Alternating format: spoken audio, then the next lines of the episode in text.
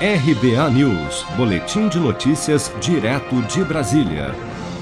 Uma pesquisa do Instituto Brasileiro de Executivos de Varejo, IBEVAR, divulgada nesta segunda-feira, mostra que o consumidor brasileiro está mais contido para evitar contas em atraso durante a pandemia.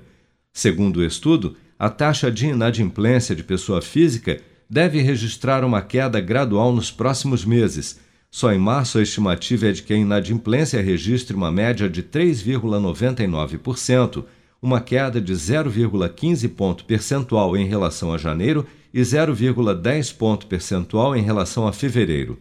A economista Isis Ferreira destaca que, com o fim do auxílio emergencial para milhões de famílias, somado às despesas de início de ano, é fundamental que, principalmente nesse período, haja uma reavaliação dos orçamentos domésticos com o fim do benefício emergencial, é, a gente já tem um contexto de restrição de renda.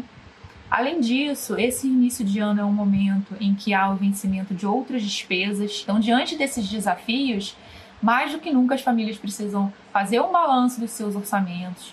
Segundo especialistas, a prioridade na hora de administrar as dívidas é pagar as contas de serviços essenciais como água, luz, gás e aluguel com os serviços essenciais garantidos, o segundo passo é renegociar as dívidas que detêm os maiores juros do mercado, cartão de crédito e cheque especial.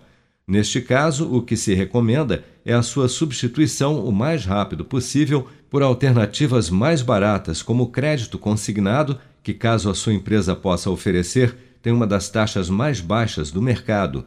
Outra alternativa para quem tem algum bem é buscar o crédito com garantia de imóvel ou veículo. Caso os débitos sejam com bancos, o ideal é somar todas as dívidas e tentar negociar tudo em um único pagamento por mês.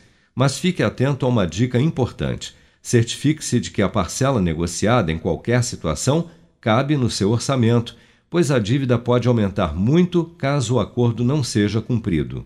Amor. Acho que a gente precisa planejar um pouco mais o nosso futuro. É mesmo?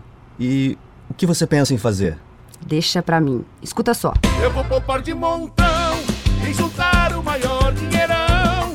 Com o Cicred vou fazer render e tem prêmios pra eu concorrer. Promoção Poupança Premiada Cicred. A sua economia pode virar um dinheirão. Traga sua poupança para o Cicred e concorra a 2 milhões e meio de reais em prêmios. Confira o regulamento em poupançapremiadasicredi.com.br.